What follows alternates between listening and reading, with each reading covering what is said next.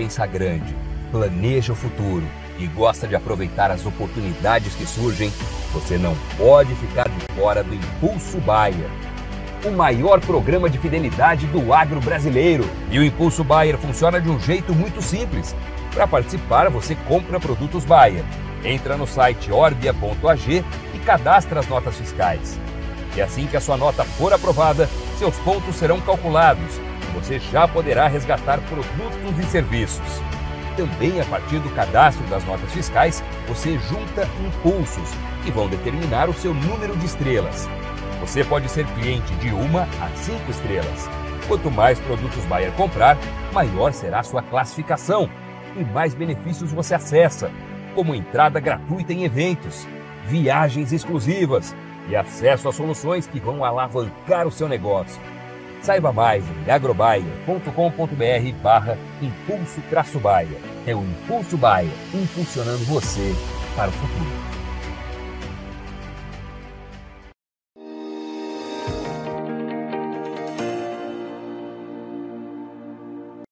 Olá, você que nos acompanha aqui pelo Notícias Agrícolas, eu sou Letícia Guimarães e a gente começa agora mais um Realidades da Safra, esse quadro em que nós rodamos Brasil afora para saber como é que estão as condições das principais lavouras, dos principais cultivos semeados aqui em solo brasileiro. E a gente fala agora com o Ivan Roberto Bruselli, que é diretor do Sindicato Rural de Rio Verde, lá no estado de Goiás. Seja muito bem-vindo, Ivan.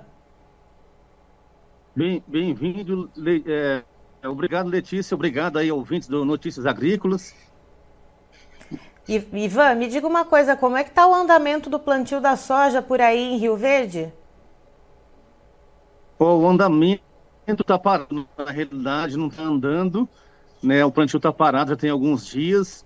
O produtor tem, ele choveu bem dia 23, dia 24 de setembro, o, começou a plantar dia 5 de setembro, aqui quando libera pra, o plantio. Plantou aí 23% da área e agora está parado o plantio. Ele está é, realmente atrasado em relação ao, aos outros anos. Há quantos dias mais ou menos o plantio está parado, Ivan? É, já tem uns 10 dias que o plantio está parado, né? É, o plantio. É, agora estamos enfrentando uma forte onda de calor e altas, altas temperaturas e o solo onde tem pouca palhada, ou onde é plantio convencional, ou que foi feito acero aí para contra o fogo, essa soja já está praticamente morrendo tudo por dano por calor e vai dar replantio. E aquela soja que foi feita ali no plantio direto, onde tem uma palhada ali um pouco mais consistente, essa soja ela está aguentando um pouquinho mais? Como que está essa situação? As áreas onde tem um bom plantio direto estabelecido, com muita palhada, onde o produtor não passou niveladora, ela está aguentando mais. O plantio está. É, essas áreas aí tá morrendo também por dano por calor. Você vê aí uma perda aí de uns 10, 15% no stand da, das plantas por dano por calor, mas se chover aí por. A previsão é dia 25, mas a gente, se Deus quiser, a gente espera que chova hoje ou até amanhã. E Ivan, me diga uma coisa, uh, essas chuvas né, que você relatou antes do início da janela de plantio, lá pelo dia 23, 24 de setembro, uh, choveu e em seguida essas chuvas simplesmente desapareceram ou elas se mantiveram ali um pouco manchadas, com baixo volume? Como que, ficaram esse, eh, como que ficou esse regime de chuvas por aí? Pô, choveu um volume bom para o produtor realizar o plantio, mas aí as chuvas que vieram em seguida foi chuvas, é, poucas chuvas e chuvas irregulares. Às vezes, um lado da fazenda chovia 10 milímetros, no outro lado, no meio, chovia 5 e na outra ponta chovia 1 milímetro. Então, acabou que ficou bem irregular a, a, a, as chuvas e acabou cessando essas chuvas, né? Ah, o produtor também parou de plantar. Eu acho que é, import, é muito importante ficar de olho na previsão. A previsão realmente acabou acertando aí, porque ao na média geral, é, realmente foi falado que essas altas temperaturas, né? Então, o, a área agora que foi plantada, onde choveu muito bem, o produtor plantou, né? agora estamos aí nessa, nessa fase aí de se vai ter que, qual que é a porcentagem da área que vai ter que replantar, né? Importante é ter muita palhada, que a, na palhada tá aguentando ainda, as, as plantas ainda estão aguentando, com, com um dano menor.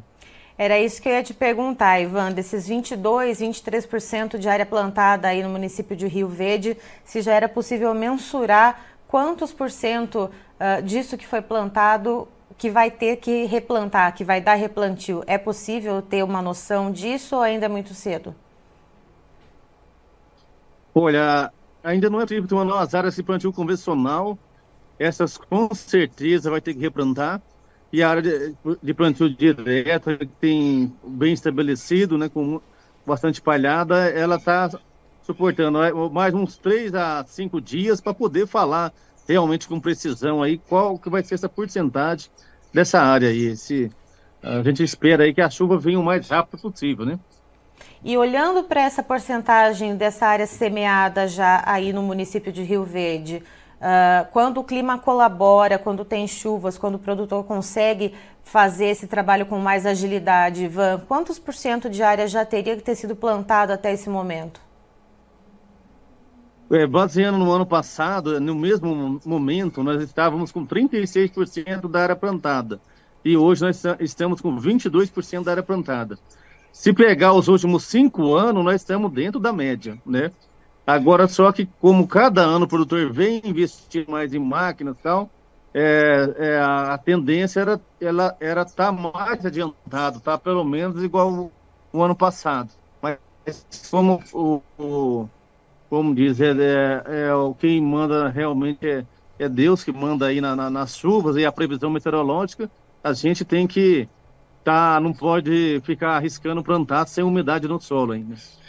E quais são as preocupações do produtor nesse momento? É questão de replantio? É esse atraso que pode jogar para frente o plantio da safrinha de milho no ano que vem? O que, que o produtor está mais preocupado nesse momento? Bom, principalmente está preocupado muito com o custo da, da, da lavoura. Por...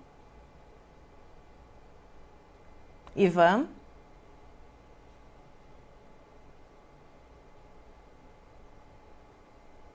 Ivan, você nos ouve?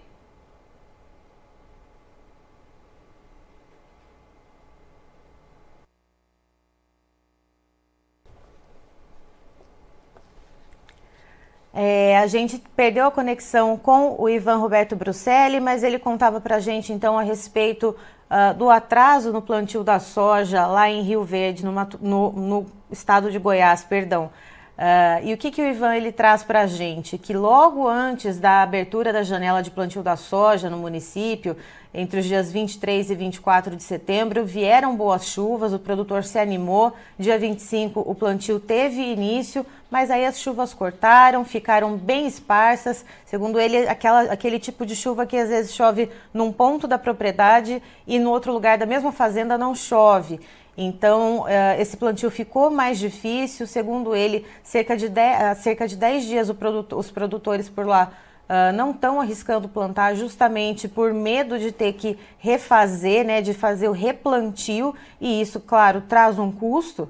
Né? Então, uh, existe toda essa preocupação. Segundo o Ivan, aquele plantio que foi feito, plantio direto em áreas com bastante palhada, ele ainda está aguentando um pouco, ainda está segurando um pouco de umidade no solo, mas nas áreas convencionais, isso sim vai ter replantio, mas ainda não dá para mensurar quanto que vai ser de replantio nessas áreas. Uh, o Ivan traz para a gente também a informação de que 22% das áreas dedicadas à soja já foram semeadas, em comparação com o ano passado. Ano passado, a essa altura, 36% das áreas já haviam sido plantadas. E há preocupação justamente com essa questão do replantio, que pode trazer um custo a mais para o produtor de soja. Eu encerro por aqui, já já tem mais informações para você. Notícias agrícolas, informação agro-relevante e conectada.